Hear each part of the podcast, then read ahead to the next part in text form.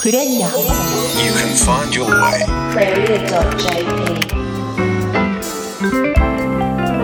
クレリア仕事人にドラマあり。こんばんは小坂誠です。この番組は仕事人にドラマありをコンセプトに地元福岡を支える元気企業の仕事人をお迎えし起業のきっかけや成功失敗談を伺い仕事のドラマに迫っていきます。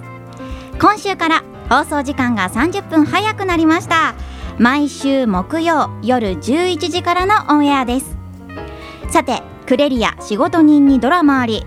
番組では学生や社会人の皆さんからの働き方に関する素朴な疑問質問もお待ちしてますよ。疑問質問メッセージはメールでお送りください。アドレスはクレリアアットマーククロス FM.co.jp クレリアのスペルは CREREA アットマーククロス FM.co.jp です。そしてスタジオにはこの方です。こんばんは、クレリアアドバイザーの持田由里子です。はい持田さん今週もよろしくお願いします、はい、よろしくお願いします。今週から放送時間も30分早くなりまして、うん。初めてこの番組を聞いているっていう方も多いんじゃないかなと思います、そうね、うん、今一度クレリアとは何なのか？教えてください。はい、クレリアとは何なのか、えークレリアは地域発見キャリアサイトというタイトルで、はい。まあ私の生き方ここで見つけるというサブタイトルにあるようにまあ自分のキャリアこれからまあ、主に大学生向けなんですけど、うん。これから卒業してどう生きていこうかなっていうのを考えている人たちに向けてためになる情報をたくさん発信しているサイトです。うん。でも学生さんだけではなくてやっぱり社会人になりたての方もよくご覧いただいているようで、はい。まあ、早々とセカンドキャリアについて考え始めているような方にも役に立つようなイベント情報だとかもそうイベント情報がもう続々と上がるんですようんうんね、そのあたりもですねかなり注目してほしいところではあります。うん。とはいえ一番の目玉は何かっていうと、はい。学生が自分で書き上げた地域の魅力ある企業の記事がいっぱい詰まってるんですよ。キャリアスクーププロジェクトってやつですそうキャねリアスクーププロジェクトもうですね本当に大変だった 10月1日に、うん、えーあと新しい記事が62社分？一斉にアップされたんですか？はいアップされました。去年は153社一斉にアップされて今年は62社。ちょっと少なくなりましたけど、うんうん。内容はもう充実してますから、はい。ぜひぜひ注目していただきたいですね。ぜひクレリアの ホームページもご覧になってみてください。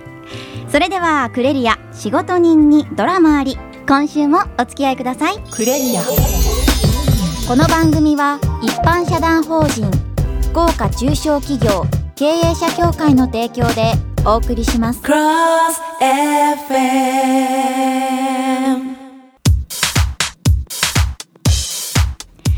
クレリア仕事人にドラマあり。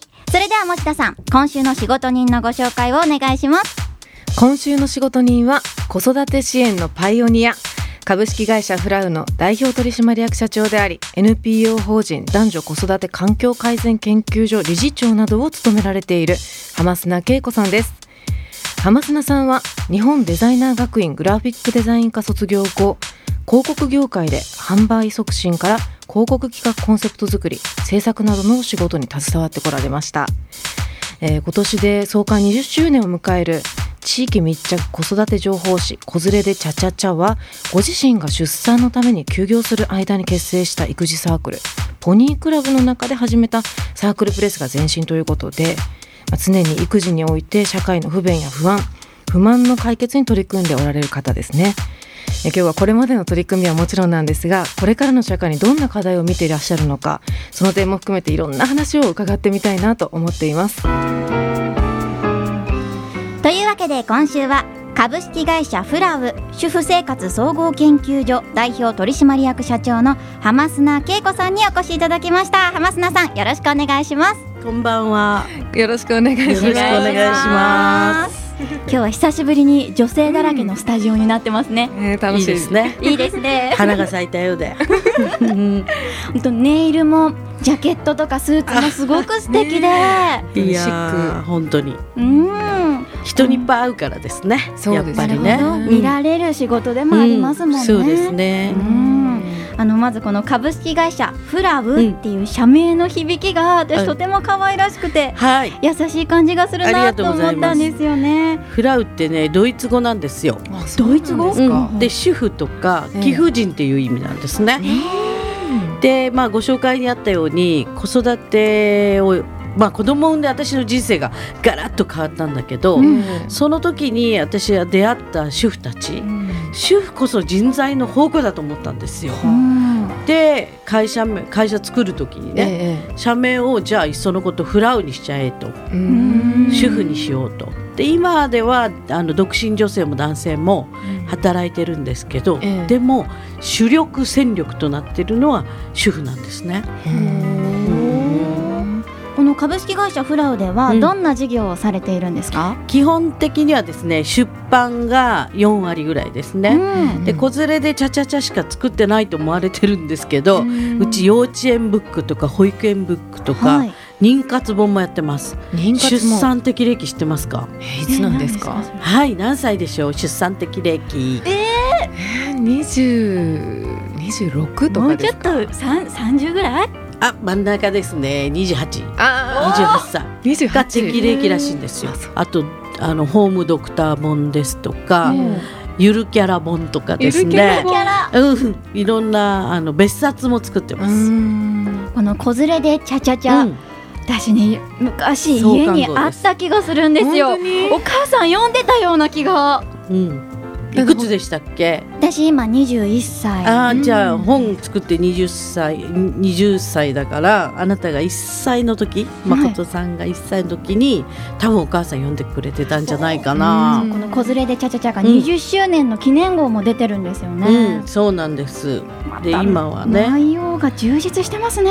でねこんなイベントもやっててもうすごいんですよ人が来るのが。これ転勤族ウェルカムパーティーっていう転勤族ウェルカム面白いでしょネーミングが。面白いですね。要するにねうん。転勤族が3万人ぐらいやってくるんですいっぱい、はい。はい福岡って。で男の人はさ会社が変わるだけでしょ？ええ。鹿児島支社から福岡本社うん。東京本社から福岡支社。でもお母さんって生活圏がガラッと変わるわけですよ。うん。そしたら幼稚園探したりさ、えー小学校の転入転入手続きとか、えうんもう右往左往してる。困る。ママ友もガラッと変わるわけですね。ね。だからママ友をね作る機会をこの転勤族いらっしゃい。とで地元のママと出会いの場を作って、うん。まあ、遊んで、うん。えーメアドを交換してうん。で抽選会やってうん。で博多弁講座やって、博多弁講座まで。まあ、そんな日がない一日そのウェルカムと。うん。博多いいとこよと。浜砂さんはデザイン系の大学を出られて、うん。一度は広告とかのお仕事もされてたんですよね。ずっとね専門学校なんですけうんど、うんうん。もうちっちゃい時は絵描くのが好きだったの。はあ。で最初はイラストレーターになろうかなと思ってでグラフィックデザインの学校に行ってそして今度就職してえでコピーライターの勉強もしたいと思って、うん。コピーのあの養成講座を受けて、あの仕事ってどんどんどんどん欲が出てくるのね、えこれができたらこれもできるようになりたい。これもできるようになりたいと。で言葉を使うってすごく好きだったんで、まあ、そういう勉強をしながらこううん自分をこうブラッシュアップしていきながら最後は先輩があの作った会社にちょっと来ないって言われたんで,、うん。でそこ行くと小さい会社ですから何でもしなきゃいけないんで当然営業をしてそして制作して、うん。でディレクションしてっていうことをやったりあとシティ情報福岡にの,、まあ、あの編集の外注スタッフでまるまるファッションページを受け持ってたりしたんですよ。あそんなことも。それとうん。あのイベントのお手伝いとかも行ってたんですよ。うん。だから遊びの軍団作ってたんです。中央青年団っていう臭い名前つけて中央体育館に行って トレーニングして、焼き鳥屋で飲んで帰るうちにはい。運動会しようっていうことになったんですよ。えうん。そしてあの中比叡公園を借りてはい。150人ぐらい来て、えあの運動会したんですよ。えもうなんかこう学園祭のテンションね。そうそうそうそう。そう部活のノリで今経営者協会で部活やってるような感じですけど、ノリノリイケイケな感じで。そうなんかね人を集めてね、うん。喜ばせるのが好きなんですよ。ああ昔からそうだったんですね。そうなんかね、まあ、うん集まってくるっていうことは何かやっぱり課題意識がそこにあったり、うん。ここに来たら解決できそうだなっていう期待があるから来られるんでしょうね。うん皆さんも。それもあるし、うん。やっぱりこうなんかねなんかこう大人もえ思いっきりうん。遊んでいいじゃないと、うん。そしたらねいろんなあの団体さんが来たんですよ。えデザイン業界も印刷業界さんももういろんな人が聞きつけてきて運動会やってた。うん。それが今のこの株式会社フラウの企業のつながった理由っていうのは？何えっ、とねつながったのはその中でやっと結婚相手見つけたんですよね。うんうんその中でですか？えでちょっと一緒にね仕事人間ではい。おじさんって言われるぐらい仕事してたんですよ。仕事大好きだったの、うんで昼となく夜となくね、うんうんでもう家に寝に帰ってるみたいなさ友達とわーわーわーわー言ったり、で気がついたらあ結婚してないとか思って、うん。で私一人っ子なんですよ。だからあれ、まあ、父も亡くなり祖父母も亡くなりね、で母が一人じゃないですか、うんそれであれ母亡くなったら私一人よねと思って、やばいと思って家族欲しいと思ってそれで私一人っ子じゃないですか。だから次男を探そうと思って。次男でちょうどいい宮崎出身の次男がいたんですよ。お大型でね次男でこれいいじゃあんみたいおおらかそうな。うん。うん。温暖な地方でね育ってるからまああの辛抱強い。まあまんまと結婚できまして。いやーいろんなからくりがあったわけですね。からくりです 失礼ねですけど。バ。ラしてますけど今夜は株式会社フラブ主婦生活総合研究所代表取締役社長の浜砂恵子さんにお話を伺っています。浜砂さん、うん。お仕事での成功談を教えてください、成功談ですか、うん。成功談っていうか、まあ、ちゃちゃちゃ作った、はい。無から有を作るっていうのは、もう本当に大変な思いでしたよ。だってないから、えーないでしょ？だから、ね。当時は資生堂よりとシティ福岡しかなかったの、それしかなかったなかったウォーカーなんかないし卵クラブひよこクラブもなかったんですよ。それもなかったんですか？なかったの。でうちのね2号に卵クラブの広告が入ったぐらいで、要するにないものをなんで君は作るのかと。必要ないじゃないかってないからないんだよっていうことを言われたんですね、うん。当時は。だからこんな話があるじゃないですか。アフリカに靴を売りに行って、ここの人は靴履いてないから売れないって思う人と、うん。履いてないから売れるって思う人と、ね、でなんでそれを作ったかっていうと子育て初めての経験で,、はい。でそういう時に例えば1年目になるとおっぱい止めなきゃいけない母乳相談室どこにありますか？当時の情報収集法っていうと、公園に行って同じぐらいのちょっと上の赤ん坊を持ってるお母さんに思い切って話しかけて「母乳相談室どこですか?」って聞くじゃないですか。あ。私ミルクって言われたらえあーってこの人には知らないんだってでまた次の公園に行ってええ。教えてくださいって。それが情報収集法だったの。自分で足を運んで話しかけて、えねえでも考えられないですよね、ただでさえねそれなりの重さの子供を抱えて、うん。お砂着でも。そう。それで公園をまたいで でね今のお母さんって、まあ、うん当時そうですけども、知的レベルもこう上がってて、一覧表とか、うん。うん受験で悩んだ人たちだからやっぱり情報を求めてるわけですよ。なるほど。でないなら作るしかないと思って、そのポニークラブプレスを毎月出してたので、うん。それがベースになってるんですね。うん。あの今ですねこの「子連れでチャチャチャ」のうん。創刊号、うん。1993年の分が手元にあるんですけど、うん。すごいトイレのマップ。うん。街のお母さんたちが使いやすいトイレのマップなんかも載ってたりするんですすごいよね。よね。これも自分で足を運んで全部見て、うん、みんなで手分けして、うん。私は岩田屋行くからねとか、うん。えー私は大丸行くからねとか手分けしてで今みたいにねベビーカー優先じゃなかったんですよ。だからずっと乗せてもらうまで待って1回上がってトイレまで行って全部チェックして臭いねとかねでまたエレベーター乗ってまた次の階とか。でもそれが通用するのもそこまでに気づいてきたやっぱり仕事人としての歴史があると思うんですよね。そうですね、うん。なんかやっぱり若くて起業しようとか、うん。大学から起業しようっていうのもいらっしゃるけれども、ええ。やっぱり一通りね、うん。私は社会経験、うん。マナーだとかルールだとかあるじゃないですか。うん。そういうところであっちにぶつかったりこっちにぶつかったりへこんだりしながらやっぱりこう一定の修行っていうのは、うん。私はした方がうん。いいかなと思ってるんですね。ううん。ん。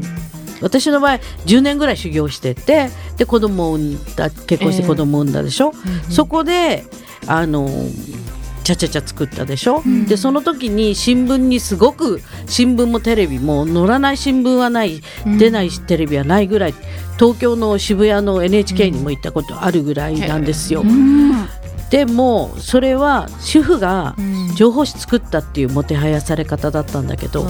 突然できるわけないんですよ。うん。やっぱり持田さんおっしゃったように、うん。下積みがずーっとベースがあったからなのね、うん。だからある程度どっかでちゃんと自分のお仕事なり確立して、まあ、確立しながら結婚して、まあ、先に結婚して子供を産んでもいいんですけどね、うん。それは後でなんかなんかで取り返すっていうことで、まあ、自分がどの辺にいるのかなと。で子育て中でもいいんですよね。ママもお仕事僕も保育園とかですね、もう頑張らなさい頑張らなさいなんとかちゃんに負けんように頑張らなさいっていうのも大事だけどじゃあママ何頑張っとうとって言われた時にうーん昼ドラ見て3人に行くたいみたいなね布団も干さなみたいな、じゃなくてママもやっぱり輝いてる、ううんん。ね親もね、うん。子供に期待する以上は子供も親に期待すると思うのね。だからやっぱり期待される親であったり女性であったりするといいかなと。株式会社フラウ今後の展開何かイベントなどの予定はありますか？うん、イベントはもういっぱいあるんですけど、はい。生き活交流会っていうのをやってまして、生き活、うん。これは生きた活動、うん。うん。えーボランティアさんたちの、はい。あのーと、企業との出会いの場とかですね、要するにボランティアとかええ。NPO の人たちって社会の隙間を、あのーのことをやってるんですよ。で行政も気がついてないようなことだったり、えー企業も気がついてないことを、こう間でやってる人たちがいてで残念ながらもう資金がないんですね、ほとんど全員でやってるので、例えば企業さんとマッチングすると企業の CSR 活動社会貢献の応援 PR その NPO を応援することが、えー CSR につながったりするので、そういったこう社会の中をつないでいくような交流会を、えー10月4日と11日10月4日は久留米ですね、うん。11日は飯塚でやります。それとあとは、えー10月の19日にスマイルフェアを JR 博多駅でやります。子供持つとやっぱりお家欲しくなるじゃないですか。そうですうん。ね、そういうスマイルフェア、それと10月20日に福津の方でええ。モデルオーディション、モデルオーディション？うん。何ですか子供をあの表紙にしませんか？みたいな。よく聞きますね、うん。うん。こういったイベントはあのフラウのホームページを見れば情報そうですね。詳しく載ってますかね。うん。はい、気になる方はぜひホームページ覗いてみてください。はい。さあここまでお話伺ってきましたが持田さんそろそろ時間が近づいてきました。もっともっといろいろ伺ってみたかったんですけどねうん。本当に。浜砂社長、はい、えー毎回ゲストの方にお尋ねしているんですが、うん。浜砂さんにとってうん。ズバリ仕事とは何でしょう、仕事とはやっぱり難しいですけど、はい。存在証明みたいな、うん。私が生きてるっていうか、そういうものでもう欠かせないものですよね。うん。なんかね、新しいことを考えたりとか、課題をもとにええ。なんかこう発想していってるんで、結構あの難易度が高いほど燃えたりするんですけど、例えばあの経済産業省のキャリア教育っていうのは中高生を、あのにキャリア教育、働く現場につら連れていくような仕事をこうゼロから組み上げ作り上げたんですね。で子どもたちに職業ガイドブックを作らせるっていうことなんです。これも要するにニートが増えて、ええ。働く若者が減ってると、うん。そういう働く意識をどう持たせるかと。うん。で説教するんじゃなくて体験させてえ自分たちで経験させる、それこそクレリアの大学生の職業あブックみたいのの、キャリーうちはそれを平成17年ぐらいに中高生にやってたんですよ。あそんな時から。うん、だからその常になんか課題をどうやって解決していくかみたいなのを仕事にうん。していってる会社かなと思って。ううん。んやっぱり社会起業家っていう言葉がうん。ここ最近すごく流行ってますけども、うん。まあ、その言葉に対するこういろいろ是非はあるにしても、うん。私浜砂さんとお話をしててすごく思うのは、うん。まさに社会の課題に対してドストレートに、素直にうん。言っていらっしゃる方で、うん。その中でその女性としてのこう強みだとかうも、ん思う存分生かしてこられて今があるんだなっていうのをすごく感じるんですよね。ありがとうございます。ええ。うん。まあ、その見解に間違いがなければいいなと思うんですけど、なかなかね、うん。あの社会起業家っていうのはうんドカーンと儲かるうん。仕事でもないし、ええ。本当に手間暇かかるんですよね。うん。だからあのその利益よりもなんかミッションの方を優先してしまうんですけど、ね。うん。うんぱりこう命のリミットも分かるからこそ多分女性の方がうん。子育てを通じて命が分かるっていうかでですね、本当にあの子供を産んだ時にね私の人生がオールカラーになったような気がしたんですよね。うん。それまでも楽しかったけどやっぱりね何がすごいかって自分を200%うん。信じて、ううんん、って手を差し伸べてくれる存在うん。子供。この子のために我慢したり辛抱したり、あのしてきたことがあの形になっていってるようなうん。気がするのでですね、うん。えーまあ、いろんな事情があって、まあ、できない人もいらっしゃるかと思うんですけれども、まあ、女性はね、あのそういう欲張りに生きれるので、うん。ぜひ頑張ってもらいたいと思いますね。はい。そうですね。本当に力強いメッセージを最後にいただけました。ありがとうございます。というわけで今週の仕事人とはここまで、えー浜砂さんありがとうございましありがとうごたざいました。ありがとうございました。さて今週もクレリアからイベント情報が届いています、えー来週のイベントですね。10月9日水曜日12時30分からここで決める合同会社説明会と題し来春卒業予定の大学生を対象とした合同会社説明会が実施されます。会場は福岡国際会議場2階多目的ホール。入場は無料とのことです。えー福岡を代表する有料企業が120社以上参加する合同会社説明会。詳しくはクレリアにアクセスしてチェックしてみてください。今週のクレリア仕事人にドラマありいかがでしたか？この番組は毎週福岡の元気企業の仕事人を迎えて仕事のドラマに迫っていく30分。番組ではラジオの前のあなたからの働き方生き方に関するメッセージもお待ちしています。アドレスはクレリアアットマーククロス FM.co.jp クレリアのスペルは CREREA アットマーククロス FM.co.jp です。仕事人のお話をもう一度聞きたい。あるいは聞き逃した回がある。そんな皆さんポッドキャストで配信も行っています。クロス FM のホームページにアクセスしてポッドキャストをクリックしてください。今週もご案内いただいたのはクレリアドバイザーの持田由里子でした。そして学生代表小坂誠でした。エンディングテーマは福岡を拠点に活動する3人組。チキンナゲッツで怒りをあげろ。来週も木曜夜11時クロス FM にチューニングしてください。おやすみなさい。この番組は一般社団法人福岡中小企業経営者協会の提供でお送りしました。恐れずに怒り上げるんだ。